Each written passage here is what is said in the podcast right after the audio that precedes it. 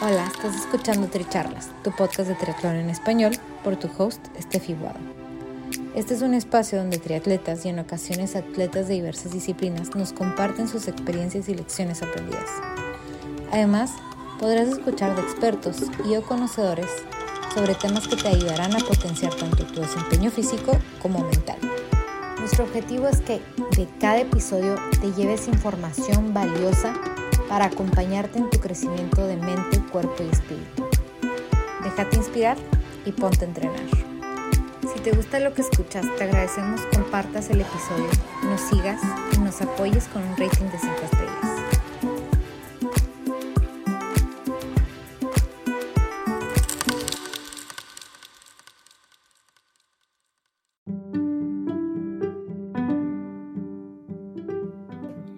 Bienvenidos al cuarto episodio de Tri Charlas, Getting Things Done.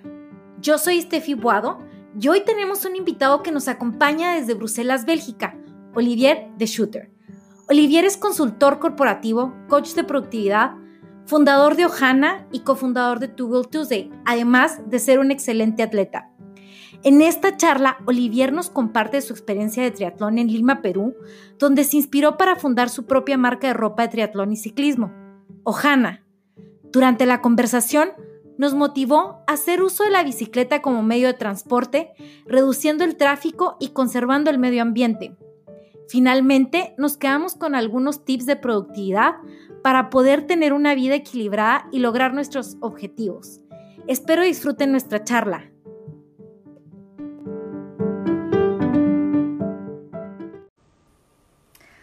Hola, bienvenidos al cuarto episodio de Tricharlas. Hoy tenemos a un invitado especial desde Bruselas, a Oliver, Olivier, y lo voy a invitar en este momento. A ver, ¿cómo le hago? Bueno, entonces la, el episodio de hoy se llama Getting Things Done y Olivier Aquí está. Hola. Hola, Steph, ¿cómo estás? Buen día. ¿Cómo andas? ¿Todavía es de día por allá? ¿Cómo? ¿Todavía es de día por allá? Sí, todavía es de día, pero ya son las 8 de la, bueno, casi noche. pero bueno, aquí es verano. Sí, ya me doy cuenta. Todavía hay bastante luz, ¿cómo ves? Oye, nos están saludando muchos, muchos de los monsters, así que saludos. Excelente. Oye, bueno, para comenzar, porque hay mucha gente que no te conoce, este, yo creo que una presentación de, de, de ti, este, dónde estás, quién eres, qué estás haciendo. Ya, eh, bueno, yo me llamo Oliver, soy de Bélgica. Em, soy, bueno, trabajo de consultor eh, en el día a día, pero también pasó bastante, me ocupo bastante con eh, una cosa que tenemos en común que es el triatlón. y mm, yo tuve la oportunidad de ir por eh, trabajo a, Lima el año pasado durante dos meses y ahí conocí a Steph y a todo el club de los Tri Monsters que, que saludo eh, que he podido conocer por allá. Me quedé entrenando con ellos eh, durante esos dos meses eh, y bueno, ha sido una súper buena experiencia. Y ahora ya estoy de vuelta. bueno, trabajo en París por la crisis del COVID, todo eso me, me volví a, a Bruselas desde ya tres meses. pero bueno, ando por aquí en Europa, digamos. Y he podido vivir también un par de años antes en Colombia por eso también hablo un poquito español. No, habla súper bien español y sí, el, acento de aprendí en Colombia se queda ahí todavía un poquito marcado. No, sé si me queda. Oli, este, pero bueno, cuéntanos un poquito de, tu background deportivo. Tú empezaste como ciclista, ¿a qué edad? Sí, eh, de hecho yo, yo empecé a competir en Colombia Em, haciendo ciclomontanismo.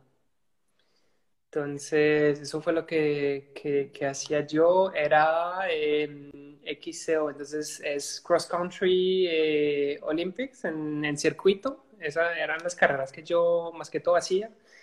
Y hasta que un día me quebré, me fracturé un codo y me tocó devolverme a Europa para, bueno, cuidarme y eso. Y, y en esa época yo veo cómo volví a Bélgica y por los que, que conocen Bélgica es un país muy plano y no hay montaña. Entonces, hacer ciclomontañismo en un país como Bélgica era más complicado. Entonces, ahí yo empecé a montar eh, bici de ruta y ahí es que me puse a hacer distancias un poco más largas, eh, hacer ultra distance. Eh, y bueno, ahí es que me metí un poco más duro, digamos, en, en la bici de ruta y, y por ahí empecé el triatlón. O sea que empezaste como a los los 20?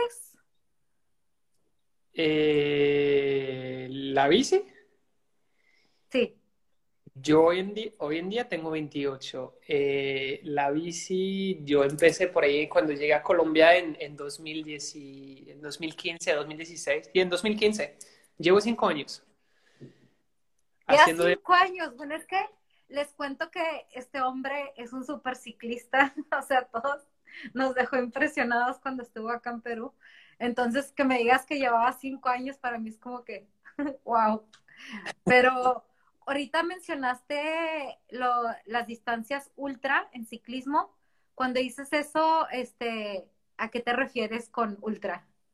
Pues pa para mí un ultra es cuando uno se demora más de un día, básicamente. O sea, digamos que un Ironman es, es como un día de trabajo. Eh, y ese es el límite del ultra. Cuando, cuando uno se va más allá del, de ese, ese, ese tiempo, digamos, ya es ultra. Entonces, pues el ultra se conoce en trail, pero también se conoce en, en, en ciclismo. Yo lo hacía en ciclismo y eran salidas más de 12 horas. Entonces, ahí hay muchas, hay de 24, hay a veces es por distancia y uno sale a hacer eh, entre 250 hasta 300 y picos y más. ¡Qué valor! ¡Wow! ¡Qué impresión! ¿Y cómo fue tu transición de, de ese tipo de ciclismo al triatlón? Pues yo empecé a correr un poco porque mm, sí, es que cuando yo me quebré, me fracturé el codo, me quedé sin, sin poder montar bici, porque yo tenía un yeso de, de, la mano hasta el hombro y lo tenía así en un ángulo derecho, o sea, yo no podía montar bici. Eh, pero me estaba aburriendo mucho, mucho, entonces a las tres semanas eh, me puse a correr con el yeso. Lo que no fue una tan buena idea porque en sí, pues el cuerpo estaba muy desequilibrado, porque está, está muy pesado, entonces no lo recomiendo a nadie, pero bueno, en esa época fue lo que, que hice yo y, y, hice una semi-maratón con el yeso. Y ahí es que dije, no, pues ya es lo único que puedo hacer porque pues, yo siempre necesito hacer como algo, ¿no? Con, con esa energía que uno tiene. Entonces me puse, a, me puse a, a correr y a correr. Y, y, como ya estaba corriendo y estaba montando bici también, ahí dije, bueno, pues, ¿por qué no empezar triatlón? Tenía muchos amigos que hacían triatlón. Entonces ahí es que dije, bueno, ¿por qué no? Pero el, el, el chiste es que yo no sabía nadar. Sí, un, un gran tema ahí. Importante la natación. Ese, ese, ese, esa es la cosa, o sea, yo sabía nadar, o sea, sí, podía hacer una piscina, dos, pero, o sea, yo no sabía hacer crawl, no tenía nada de técnica, y de hecho todavía hoy, o sea, es una debilidad muy, muy presente que yo tengo y es, es, me cuesta, me cuesta mucho nadar y siempre es algo de muy atrás de, de todo el mundo, y bueno, me toca pegar más duro. No, pero en la bici, en la carrera te recuperas siempre. Pero entonces sí. comenzaste a nadar hace poquito y, y desde cero. Eh, sí, a nadar, sí. O sea, yo me acuerdo hace casi dos años que yo empecé a triatlón. Eh, es que nadando, entrenando en la piscina, yo ponía aletas y yo nadaba con la gente. O sea, la gente estaba nadando normal en la piscina y yo hacía lo mismo pero con aletas, porque no me daba. Yo, a mí no me daba. Me estaba ahogando solo. Y bueno. Ay, no, pero ¿qué tal te fue nadando acá en Perú, ya teniendo la práctica en el mar? Sí, eso me ayudó también. Una buena experiencia, ¿no? Oye, Olivier, y te quería te preguntar, este, de, porque tú, empezaste con, con, una idea muy interesante en Bélgica, donde salías a, o sea, tú te ibas en trabajo, al trabajo en bicicleta, te tomabas una foto y luego etiquetabas a la gente como para incentivar que la gente fuera en bici al trabajo, ¿no es cierto? Sí, sí, sí, eso, eso es, pues yo desde siempre he tenido mucho respeto de, yo vengo de una familia de ciclistas y, y siempre he tenido mucho respeto para la gente que, que, que, iba al trabajo en bicicleta a pesar de, de la lluvia, o sea, si uno conoce Bélgica, es un país donde el clima es, eh, bueno, con cielo gris, bastante lluvia, entonces hay que aguantarse eso y pues yo siempre tenía mucho respeto para ellos, pero yo veía la bici más como un deporte, ¿no? Como una, una actividad física. Y hasta que un día dije, no, o sea, eso es, yo también tengo que hacer mi esfuerzo, entonces... Eh, eh, me organicé para tener el traje que esté allá en, en la oficina y todo eso para poder cambiarme y toda la cosa y, empecé a hacer eso. Y así es que empezó eh, ese, esta ONG que se llama Two Will Tuesday. Y es, pues es, yo lo, yo lo definiría como un movimiento para, em, para promocionar el uso de la bicicleta como, como modo de transporte urbano porque, porque pues, ya conocemos todos los problemas de congestión que tenemos en las ciudades, de contaminación y, y bueno, de, salud pública. Entonces ahí es que empezamos y ya pues llevamos dos años, estamos en, en Baltimore, en, en, Estados Unidos, en Bruselas y en París. Y, o sea que se ha expandido. Nació en Bruselas de una idea de es conveniente por muchas, muchas razones ir en bici al trabajo, porque no incentivar a las demás personas a que lo hagan? Sí, sí, así, así fue, así fue. Y hicimos varias acciones como la del, del challenge, como, como dijiste, que era de tomarse una selfie y mandarla en redes sociales y, y marcarle tres personas, tres amigos, para que ellos lo hagan al, al martes siguiente. Pero hicimos muchas, muchos otros tipos de acciones. Hoy en día estamos trabajando con un, un tipo de oferta de de movilidad corporativa para las empresas, para que ellos mismos puedan también ayudar a los empleados a, hacer ese cambio, eh, porque pues, muchas veces es un cambio de chip, o sea, es más, la gente tiene como unos filtros también a veces y en realidad ir a un trabajo en, bicicleta muchas veces es más rápido, menos costoso, más agradable, o sea, y ahí están todas las razones.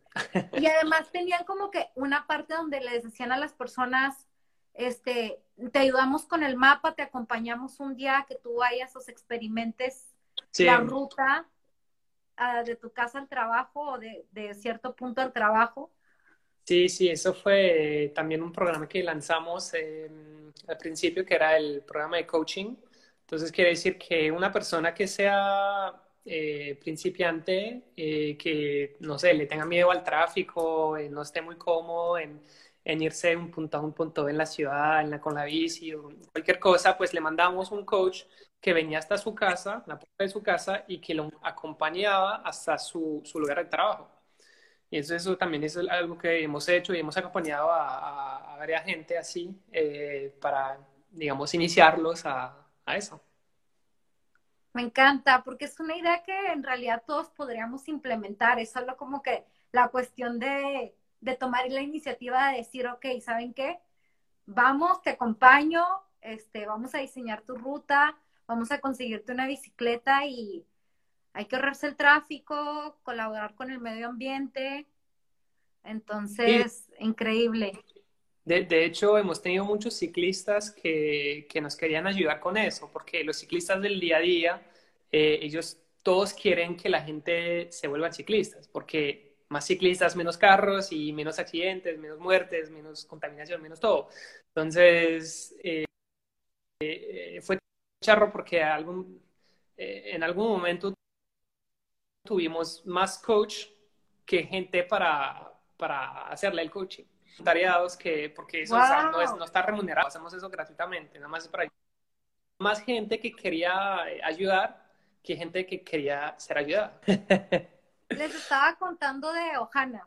Entonces, este, Ohana es una, hasta ahorita una marca de, de trisuits, pero vienen más cosas. Este, cuéntanos un poquito más de eso y obviamente cómo nació la idea, porque eso fue aquí en Perú y yo creo que esa, esa historia es buena. Sí, eh, eh, bueno, de hecho cuando me mandaron para, lo, o sea, lo charro de esa historia es que eh, yo empecé un nuevo trabajo en París en septiembre y a los cuatro días me dicen, ¿tú te quieres ir a, a Perú? Y pues, claro, o sea, me acabo de mudar igual para París, tampoco es que yo tenga raíces aquí, o sea, me acabo de mudar y bueno, ¿por qué no? Vamos. Eh, y, entonces así es que llegué a Perú, eh, pero pues sin, sin más organización ni nada. Yo hice maleta, eh, empaqué la bici y, fui. Y luego conocí a los Monsters y, me di cuenta que había una carrera el 2 de noviembre, o sea, justo antes de irme de Perú. Y dije, pues, me voy a entrenar para esta y, y yo pensaba haber terminado mi temporada, pero no, va a seguir un poquito más. Entonces hice eso, me entrené con, con, con los Monster y eso, em, pero yo no había eh, pensado a, a, llevarme un trisuit, porque no pensaba hacer carrera, ¿sabes? Yo iba por trabajo y ya. Entonces ahí necesitaba un trisuit y me, me puse a, a, bueno, a buscar algo por allá en Perú y pues era difícil, no encontraba y, en ese momento pues yo pensé en, en, en, el hecho de que había, faltaba algo en el mercado, o sea, no habían muchas marcas de triatlón que sean chéveres. Hay las grandes que todos conocemos, pero es que los tricios siempre me parecían o muy aburridos, así negro o en un color sin nada más, o tenían una pinta así con rayos y con unas cosas, parecían un Power Ranger y que nada, lindo. Eh, nada, ahí es que nació la idea. Entonces, en los meses que siguieron, yo volví a Europa y, me puse a investigar un poco dónde podía producir y, y me puse a, bueno, a pintar unos diseños, a, a ver qué, qué para, para, bueno, para, para hacer un trisuit como tal, porque y también es difícil porque es muy técnico, ¿no? eso, es un traje que te permite nadar, secar rápido, eh, te protege la entrepiernas, pero tampoco te molesta cuando corres, es, es, es, algo bien técnico. Y, y bueno, en eso me, me he metido y, y, por el momento ya tenemos el trisuit que está, que está bien. Eh, pero la idea también sí es, aumentar un poco la, la gama y, tener más productos. Ya eh, estoy, estoy produciendo por el momento eh, ropa de ciclismo como tal, el, la, bueno, la, camiseta y, la pantaloneta también. ya hay, hay, otros accesorios, medias, gorras y bueno, otras cosas que... Preguntan, ¿el shipping para Perú cuándo? Eh, pronto. Antes del final del año, seguramente. No, la, la idea, la idea eh, es, es, lanzar, digamos, de manera un poco más oficial, con toda la colección completa eh, para este verano, o sea, digo verano europeo, es decir, julio-agosto, y, y, empezar a, a, producir un poco más masivamente a partir de septiembre entonces, seguramente que de aquí a final del año ya, ya pueden tener y bueno, pero... en unos meses vamos a estar viendo nuevos modelos, más colores. Sí, sí, no, de hecho las, los, colores también, o sea, seguramente han visto el, el azul que ya existe, pero ya hay, hay varios que van a llegar. Por lo tanto, ya tenemos una colección y pues la idea luego, es así si nos da, eso ya seguiremos con otros modelos, otras colecciones también. Me encanta, me encanta, me encanta cómo comenzó la historia y cómo se fue evolucionando de que dijiste, bueno, lo veo como algo que quiero hacer y, pusiste manos a la obra. Entonces, esa, esa, esa, productividad, este, increíble.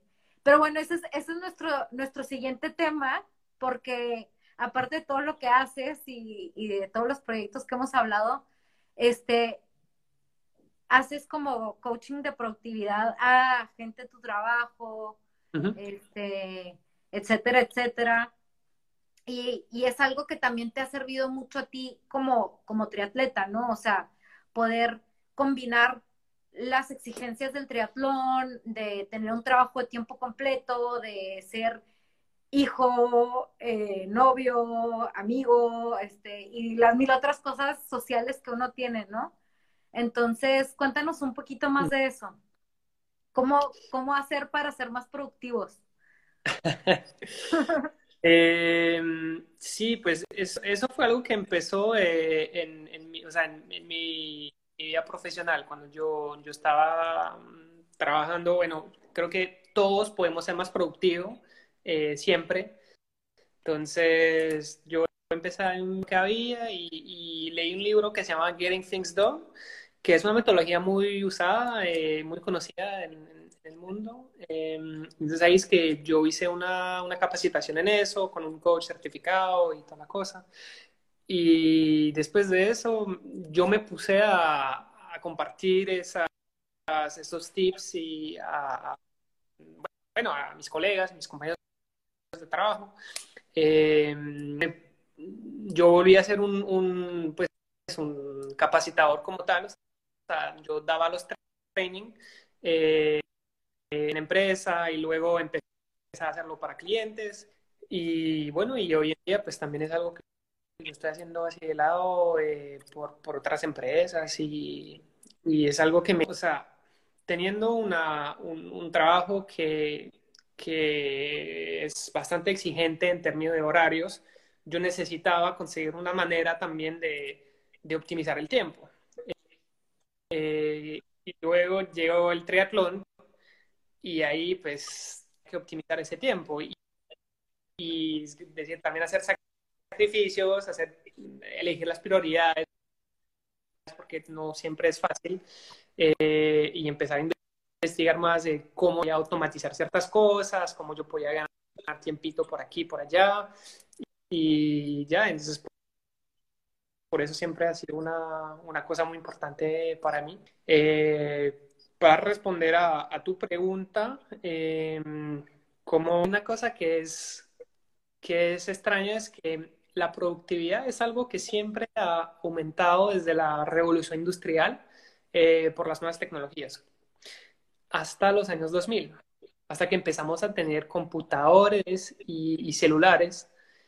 Y ahora llevamos como 20 años en la cual la productividad está aumentando, pero ya no tanto y sobre todo lo que está aumentando es el tiempo que pasamos trabajando. Y eso, eso es algo interesante porque quiere decir que tenemos más herramientas, tenemos más tecnología para, para ser más productivo, entre comillas, pero en fin de cuentas estamos trabajando más que antes. Entonces, eh, y eso está relacionado al hecho de que pasamos mucho tiempo, podemos pasar hasta, eh, creo que el promedio es cuatro horas por día en el celular, en redes sociales. Cuatro horas, eso es enorme, es, la mitad de un día de trabajo. Como decir, yo paso un medio tiempo eh, de trabajo, pero nada más en redes sociales. Si uno trabaja con redes sociales está bien y, a mí me encantan las redes sociales, pero depende mucho del uso que uno quiera hacer con ellos. Entonces, si es para hacer, hacer el scroll, scrolling down, es nada más de, mirar cosas bobadas por, por para mí es una pérdida de tiempo. Y, y, eso que, es, nos ha impactado mucho. Entonces, creo que el, el, primer consejo que podría dar es enfocarse en lo que realmente les agrega valor y, y cuál es lo que les hace despertar en la mañana. Eh, entonces, una vez que hayan identificado eso, ya pueden empezar a decir, bueno, eso ya lo voy a descartar de mi vida o lo voy a disminuir porque no me está agregando mucho valor. Entonces, yo creo que es más importante eh, empezar a reducir eso, reducir el tiempo que uno pasa haciendo cosas que no tienen valor. Entonces, el primer punto es tener objetivos claros, ¿no? O sea, ¿qué quiero sí. hacer yo? Sí, o sea, que, objetivos de, de, vida, ¿no? O sea, de, que sí, que, quiero hacer de mi tiempo. O sea, mi tiempo tiene valor. Es, el, es la única, yo siempre puedo tener más, más plata, más, más, más sabiduría, lo que sea, hay muchas cosas que uno puede cambiar en su vida, pero el tiempo cambia. Entonces, tu, tu tiempo es lo más, lo más importante que tú tienes y, tienes que elegir muy bien qué quiero hacer con mi tiempo, porque pues Y aparte no todo tu tiempo también, va a ser de... eh, tiene una cierta duración no y todo, no tienes todo que, tu día es que con la elegir misma pues qué quieres hacer. ¿no? También, o sea, no, no voy a tener la misma energía que cuando recién me levanto en la noche.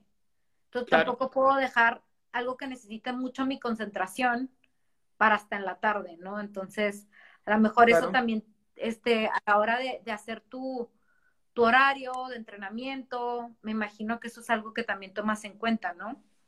No, obviamente, o sea, uno tiene también que escuchar el cuerpo y saber cuándo va uno va a ser más productivo para, para concentrarse, para relajarse, para, para hacer actividad física, o sea, es muy importante. Hay, hay tres tipos de, de cosas que uno puede hacer. Tú puedes hacer lo que has planificado, quiere decir, eh, lo que está en tu to-do list, básicamente, o sea, todas las tareas que ya habías previsto, eh, o las reuniones que tenías en tu agenda, lo que sea, entonces eso es lo, lo planificado. Luego hay todo lo improvisado, porque eso también hace parte de la vida. Si siempre uno le llega cosas súper urgentes, cosas que tienes que hacer, que sea por el trabajo, por, por, por cosas personales, cualquier- pero, pero siempre va a llegar, va a llegar esas cosas. Eh, hay que tratar de controlarlas y disminuirlas, pero siempre uno necesita como unos, un tiempito para, para ese tipo de, de cosas que le llegan a uno. Eh, y, y la tercera cosa es, ese uno pasa eh, organizando su vida. Es decir, yo necesito hacer mi lista de tareas, yo necesito organizar mi calendario, eh, ponerme mis objetivos, eh, hacer una revista de mis objetivos, de mis resultados, de dónde estoy, eh, que sea al nivel del, de, del triatlón, de los entrenamientos o, o del tra trabajo, de cualquier cosa, uno necesita para organizar eso y poder coger un poco más de distancia y decir, bueno, a ver, eso sí es algo que yo tengo que hacer o eso sí es importante eh, y quiero hacer eso más que otra cosa, o sea, cualquier cosa es ir a entrenar. Eh, porque una vez que esté hecho, ya el resto del día, pues igual sigue. Pero si uno se pone a trabajar y eso, hay muchas veces en el trabajo siempre hay urgencias, hay cosas, tiene que, que quedarse más tiempo en la oficina y de la oficina a las 7, 8, 9, 10 de la noche, pues ya no puede ir a entrenar. Entonces, está, es, es tiempo perdido, pero si no, no lo, lo, hace al principio del día, es, es lo mejor que uno puede hacer. Y es algo que yo he hecho mucho. Eh, de hecho, sobre todo eh, cuando yo vivía en, en Colombia, eh, porque allí hacía mucho calor. Yo vivía en Cali y allí, pues, todos los días. Entonces, uno tiene que, que de las 5 a las 6 de la mañana hasta 7 ya hay demasiado calor, ya no, ya, ya es más difícil. Entonces, también eso es una costumbre que yo haya cogido un hábito que, que cogí por allá y, y, me ha servido mucho. La, primer, la primera cosa. Eh, otra cosa que también me ha servido es eh, que le contó que le, que le perturba. O sea, cuando yo, por ejemplo, tengo una idea o tengo una cosa en mente que yo sé que tengo que hacer, eh, pero la, la, tengo en la mente y no la estoy haciendo. Entonces me, me, se me vuelve y, y, es como lo que llamamos en inglés un open loop. Eh, y entonces se me, queda, se me queda ahí en la mente y, y me, y me, molesta. Y me toma, eh, me requiere atención y me perturba y no me puedo concentrar porque voy a estar pensando en esa cosa. Y de pronto la olvido y entonces estoy, me, me siento culpable de haber olvidado algo que tenía que hacer. O sea, es horrible. Entonces, lo mejor en este caso es, es capturar eso, es decir, ponerlo en, en, en, algún sistema, puede ser, puede ser un papel, un post-it, una to-do list, un tablero eh, o un aplicativo. Y escribírselo. Yo que, lo que yo hago es que uso un aplicativo que se llama... Eh, y es súper fácil porque yo abro el aplicativo y yo puedo hablar, tomar una foto o escribir cualquier cosa y se me, me envía directamente un, un correo en, en, mi, en mi buzón de mensaje. Entonces, yo sé que al día siguiente o más tarde en el día, cuando yo veo mis correos, ya puedo pensar en eso otra vez. Y yo sé que eso está capturado y ya lo puedo olvidar. La idea es soltar todo lo que tenemos de, de memoria de corto plazo eh, soltarlo y que ya no esté en nuestra mente y que ya nos, nos esté perturbando. Eh, eso, eso yo creo que es, es algo muy importante y que a, que a mí me ha, me ha, aprendido mucho. Y es algo que uno puede usar también, o sea, cuando uno está corriendo, está entrenando, por ejemplo, y yo muchas veces tengo muchas ideas cuando estoy en movimiento. Eh, yo creo que eso le pasa a mucha gente, que estamos bloqueando, no, no podemos pensar y salimos y ya nos llegan todos, a, no sé, todo se vuelve súper claro y, nos llegan nuevas ideas y eso. Entonces, en este momento, eh, y nada, pues es dos clics, yo le hablo a mi celular y, y ya se, se, me manda un correo. ¿La aplicación de? Ya puedo olvidar eso. Y yo sé que volveré a eso más tarde. Eso me ha, me ha ayudado mucho. O sea que si quieren más tips de productividad, le escriben a Olivier en su Instagram. Este, pues, bueno, mira, también les dejo el, el perfil de su de Ojana. Si quieren meterse a ver un poquito de, de lo que de lo que ya hay y para que estén pendientes de las noticias de lo que viene. Este, no sé si alguien tenga alguna pregunta más para, para Olivier. Por ahí te preguntaron que, que cuando venías a Perú también, que cuando era tu próxima visita. Este. Pues la verdad yo no sé todavía. Eh, eso depende también mucho de la crisis sanitaria. Entonces, vamos, vamos a ver cómo van las cosas. Eh, sí, importante, importante la bicicleta. Pues si, bueno, si pues puedo dar una vueltica por, allí, por, Perú y Colombia. Este, eh, seguimos en contacto y yo les voy dejando pues los, la información de contacto para que de una. si quieren ponerse en contacto con Olivier o conocer más de lo que está haciendo, lo sigan. Gracias, chao, chao.